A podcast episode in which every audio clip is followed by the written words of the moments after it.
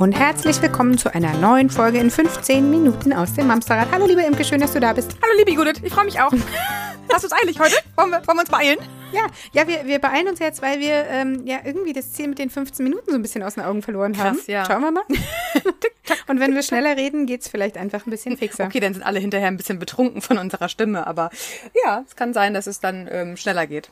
Mehr Worte in weniger Zeit. So ist das. Und äh, um nicht noch mehr Zeit zu vertrödeln, kürzen wir das hier an dieser Stelle heute mal ab, weil du sagtest, du hast viel zu sagen. Es geht nämlich Ja, darum, dir ist eine, eine Situation aufgefallen und als wir uns äh, darüber unterhielten, als du mir davon erzählt hast, ich habe dir förmlich angesehen, wie, wie sehr dich dieses Thema brennen lässt. Also ihr müsst euch vorstellen, sie saß vor mir, also in, in meinem Bildschirm drin, via ähm, Zoom und hat wild gestikuliert und alles aber angespannt und, und also es war wirklich, es war ihr in jeder Faser ihres Körpers anzusehen, wie sehr ihr dieses Thema am Herzen liegt. Und deswegen übergebe ich das Wort jetzt an dich, meine Liebe. Danke dir. Genau. Mir ist diese Woche eine Situation pass nein, mir ist nicht die Situation passiert. Ich habe sie beobachtet, die Situation. Und in dieser Situation ist mir so viel aufgefallen, weswegen ich als Mama-Coach arbeite und warum ich so unglaublich gerne dieser Arbeit nachgehe und immer wieder diese Erkenntnisse erlange, dass wir Mütter alle gleich sind und ähm, ja, nur anders heißen. ne? Judith, Imke? Ja. Also, passiert ist folgendes. Ich stand beim Bäcker in der Schlange. Man muss ja gerade derzeit etwas länger in der Schlange stehen, weil die Abstände einfach länger sind. Und beobachtete eine Situation, die mich traurig und betroffen gemacht hat auf ganz vielen Ebenen. Und zwar war eine Mama mit ihrem Kind vorne beim Bäcker fertig, war gerade schon am Bezahlen und die Mutter wollte in dem Bäcker mit ihrer Freundin wohl einen Kaffee trinken. So sah es aus. Ihr kleines Kind bekam noch ein Brötchen auf die Hand und die Mutter wollte nach dem Bezahlen nun zu ihrer Freundin an den Tisch gehen und dort den Kaffee trinken.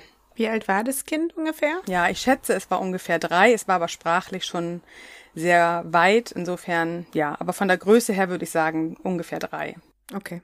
Ich versuche die Situation jetzt neutral zu sagen und erzähle hinterher, was ich daraus verstanden habe. Also, die Situation war, die Mama hatte einen, keinen To-Go-Becher, sondern ein Glas. Also sie wollte vor Ort den Kaffee trinken. Das Kind bekam ihr Brötchen und das Kind weinte bitterlich. Es möchte raus. Mama, ich möchte raus. Es war den Tag sehr, sehr warm. Es war auch in dem Café sehr, sehr stickig und warm.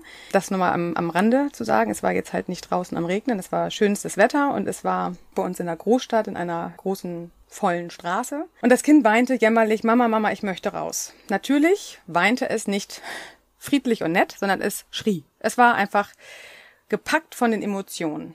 Also es war wirklich gepackt. Es war ganz, ganz ja, es war in, Erschüttert. Ja, es war genau, es war verzweifelt. Es war richtig verzweifelt.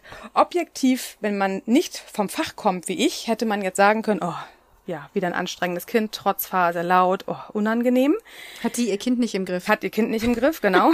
Okay. Es saßen auch sehr wohl ganz viele Menschen drumherum, die bestimmt diese Gedanken dachten, weil es einfach auch sehr, sehr laut war.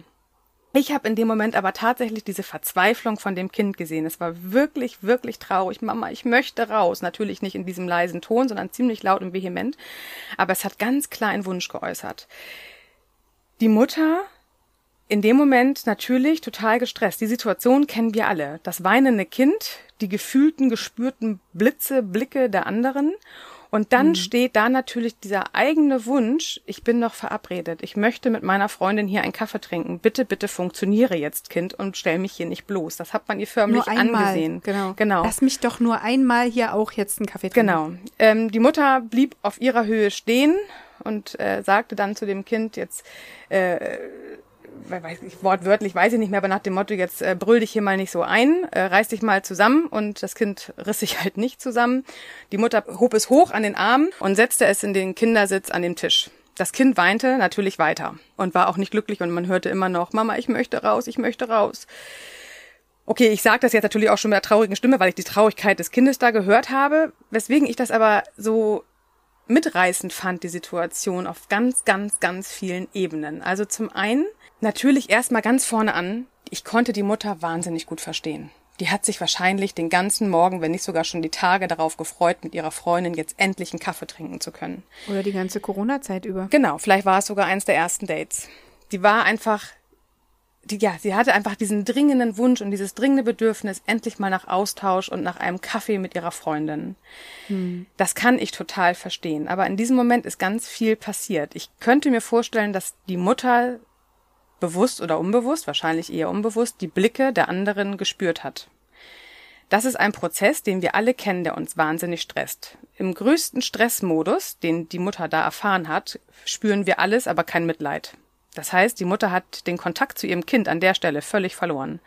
Die war sehr von ihrem Stresshormon getrieben, die war sehr natürlich auch durch die Lautstärke, durch die Wärme, wie gesagt, es war wirklich, wirklich sehr, sehr schwül und stickig an dem Tag.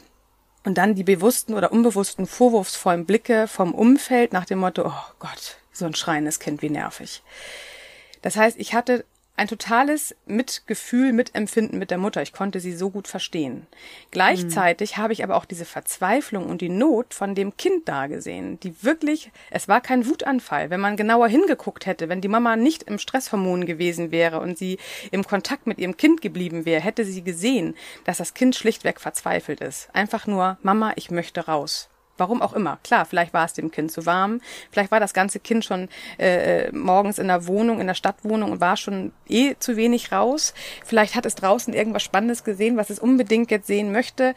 Gründe können mannigfaltig sein, keine Ahnung, was es nun war, aber das Kind hat ganz klar seinen Wunsch geäußert, Mama, ich möchte raus. Die Mama hatte aber dafür keinen Kopf und kein Mitgefühl, weil die Mama hatte ja auch ihren Plan und so musste das Kind sich dem Plan der Mutter beugen das wieder Verständnis. Also versteht mich nicht falsch, ich möchte das nicht verurteilen, um Gottes Willen. Das ist kein Mama-Bashing. Das ist einfach nur ein, ein ähm, äh, Definieren der Situation. Und die Not des Kindes hätte die Mutter erkannt, wenn sie nicht gestresst gewesen wäre. Also was ist da passiert? Und das ist das, was mich so mitgerissen hat in dem Moment. Die Mutter hat in dem Moment reagiert, wie sie es ursprünglich in ihrem eigenen Kleinkind gelernt hat. Das heißt, die Mutter in dem Moment total unter Stresshormonen kann kein Mitgefühl empfinden, hat aber genauso reagiert, wie sie es als Kind erfahren hat. Weil in dem Moment, wo wir nur über dieses limbische System funktionieren, reagieren wir nur aus unserem Emotionsgedächtnis heraus. Das heißt, auch der Wunsch nach einem funktionierenden Kind ist ja bei uns tatsächlich aus ganz vielen auf, oder auf ganz vielen Ebenen spürbar. Und das ist wieder das, was mich dazu gebracht hat, darüber nachzudenken, wo kommen wir eigentlich alle her? Warum fällt es uns heute als erwachsene Frau so schwer, für unser Bedürfnis einzustehen? Warum fällt es uns so schwer, uns abzugrenzen und zu sagen, nein, ich möchte jetzt nicht? Na, vor allem, obwohl wir es eigentlich ja besser genau, wissen. Also, genau. Ob es jetzt dieser Mamsterrad-Podcast ist oder ob es ein Termin mit dir ist, ein Mama-Coaching oder ob ich mich durch sämtliche Jesper Jules und Nora Imler aus dieser Welt gelesen habe. Ja. Ich weiß es ja in der Theorie, wie ich sein möchte. Wissensriesenumsetzungszwerge, sage ich da immer gerne weil wir das gelernt haben und weil wir in diesem Moment total ursprünglich reagieren, ohne Kognitivität. Wir kommen in dem Moment nicht an unseren Verstand ran. Wut und, und Stress ist ja auch äh, nicht rational. Das, das, das, ist ein, das ist ein System, was da abgerufen wird. Das passiert einfach. Was ich aber da so spannend dran fand, die Frage, warum können wir uns so schwer abgrenzen? Warum kann ich so schwer Nein sagen? Warum mag ich nicht meiner Freundin sagen, nein, heute möchte ich mich nicht treffen, ich brauche heute wirklich mal einen Tag auf der Couch? Oder nein, dieses Projekt kann ich nicht noch zusätzlich annehmen, weil ich bin einfach schon voll. Oder nein, Schatz, ich möchte heute nicht kuscheln, mein Nähefass ist einfach bis zum Rand voll, ich kann nicht mehr. Warum fällt uns dieses hm. Nein so schwer und warum haben wir daraufhin immer so ein schlechtes Gewissen? Und dieser Moment hat so auf so vielen Ebenen auch so meinen persönlichen Aha-Moment nochmal äh, rausgeholt, weil genau das, was da passiert ist in diesem Bäcker, ist der Mutter mit Sicherheit so oder ähnlich als Kind ebenfalls passiert. Das heißt, sie hat nur das abgerufen, was sie quasi aus ihrem Effekt heraus kann. Das heißt, packen, wegtun, also dieses, es, es muss jetzt funktionieren. Ich habe keine schnell Handlungsalternative. Kriegen, ne? genau. Ich muss mein ganz schnell die Kontrolle wieder erlangen. Genau. So. Und das ist wieder, was uns so also auch uns wieder so nahe bringen darf. Wenn wir feststellen, dass wir in solchen Momenten so reagieren, wie wir reagieren, dürfen wir uns tatsächlich einmal, nicht in dem Moment, das wird nicht funktionieren, aber hinterher mal reflektieren, in welchen Momenten verliere ich so den Bezug zu meinem Kind, weil ich komplett in meiner Emotion drinne bin. Und dann mal die Parallele herstellen. Wie reagiert ihr, wenn euer Kind einen Wutanfall hat und ihr, ihr seid gut drauf? Ihr habt jetzt gerade kein Stresshormon drin. Ihr seid tatsächlich gerade in einer guten äh, Verfassung. Dann würde ich pauschal behaupten, unsere meisten Hörerinnen setzen sich auf zum Kind runter, versuchen es aufzufangen, zu spiegeln, zu begleiten. Mensch, ich sehe, du bist wütend. Ja, das darfst du auch gerade sein. So würden wir mit unserem Kind umgehen, wenn es uns gerade ganz gut geht.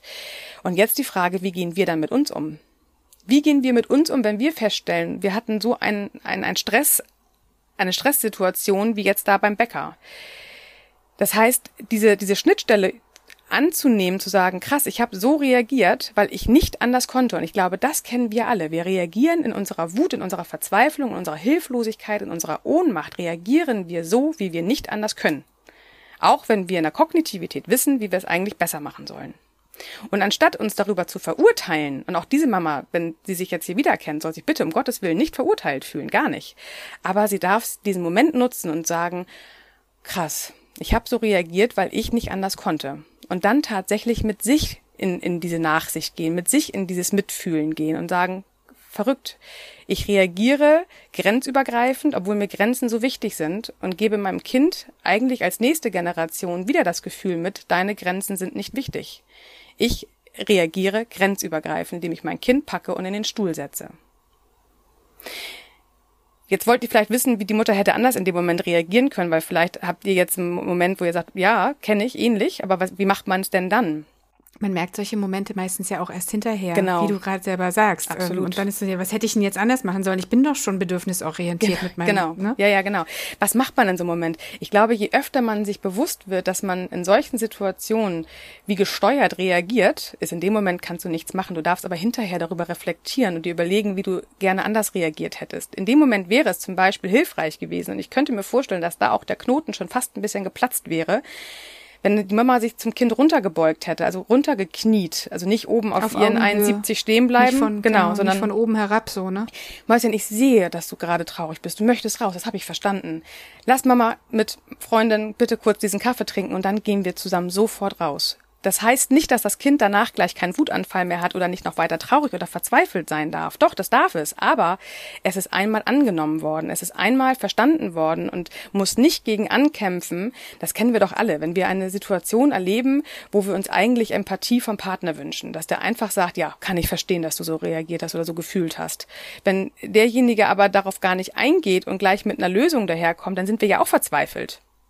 Wir wollen mhm. in dem Moment doch nur in unserem Gefühl aufgefangen werden. Wir wollen verstanden werden. Wir wollen in dem Moment das Gefühl haben, ich bin okay, wie ich bin. Ich darf gerade wütend sein. Ich darf gerade traurig sein. Ich darf gerade verzweifelt sein.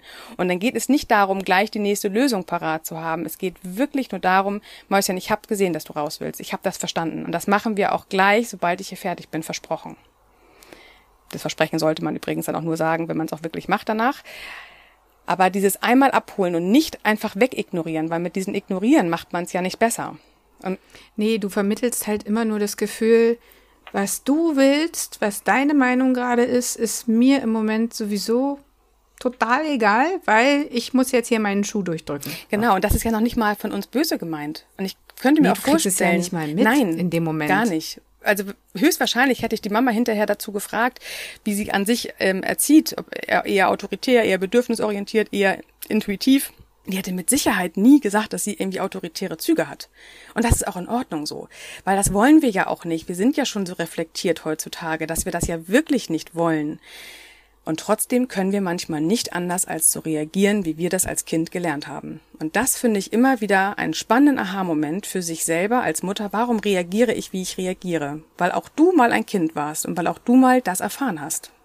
Das ist aber einfach total krass, weil ähm, häufig sind das ja auch Situationen, wenn man sich mit Freundinnen oder irgendwas ähm, unterhält, die sagen, nee, also so, meine Eltern waren überhaupt nicht so auto, nee, ich kann mich überhaupt nicht erinnern, dass das so, weißt du das? Nee. Also ganz oft kann man solche Situationen, die man als Kind erlebt hat, einfach nicht erinnern. Nee, kann man ich auch Ich weiß nicht, wie meine Eltern mit mir beim Bäcker umgegangen sind. Du, und ganz ehrlich, wenn wir unsere Großeltern fragen würden, ob die so mit uns umgegangen sind, dann würden die auch Nein sagen. Das macht doch keiner aus böser Absicht. Das macht ja keiner äh, mit Absicht nach dem Motto, ich will jetzt meinem Kind schädigen. Das würde ja auch heute ja. keiner behaupten. Aber das sind Reaktionen und Impulshandlungen, die wir tatsächlich nicht bewusst in der Kognitivität steuern können, sondern die über unser Emotionsgehirn im Programm ablaufen.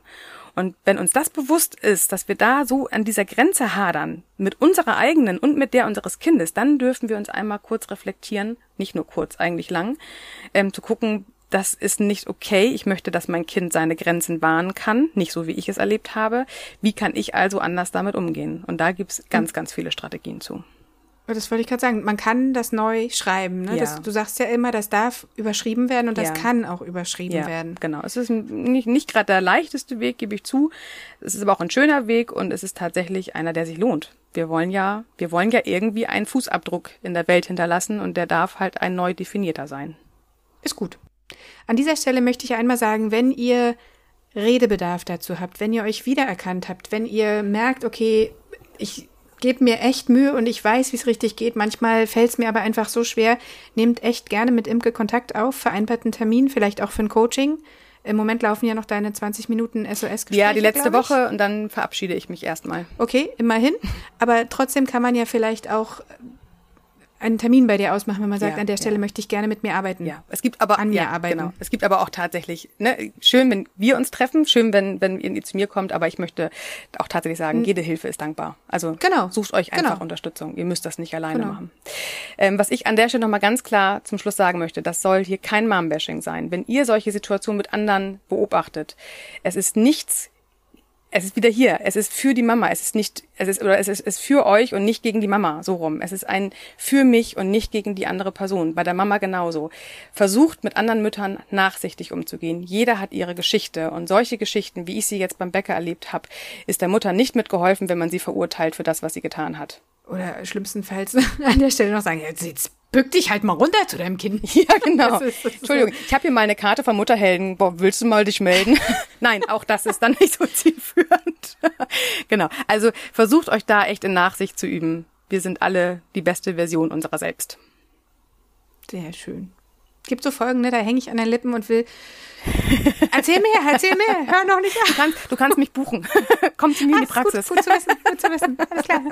Ähm, okay, ihr äh, kommt gerne mal bei Instagram oder Facebook vorbei, gerne auch in unserer Gruppe. Schreibt uns eine Mail, schreibt uns eine Direktnachricht, kommentiert fleißig, liked unsere Bilder. Ihr wisst, das hilft uns sehr, auch wenn es wahrscheinlich nicht offensichtlich ist. Ähm, aber das ist ja tatsächlich das, warum, warum wir machen können, was wir hier machen. Genau, das große Warum. Dann äh, passt gut auf euch auf Eine schöne Woche. und bis bald. Bis bald. Tschüss. Tschüss.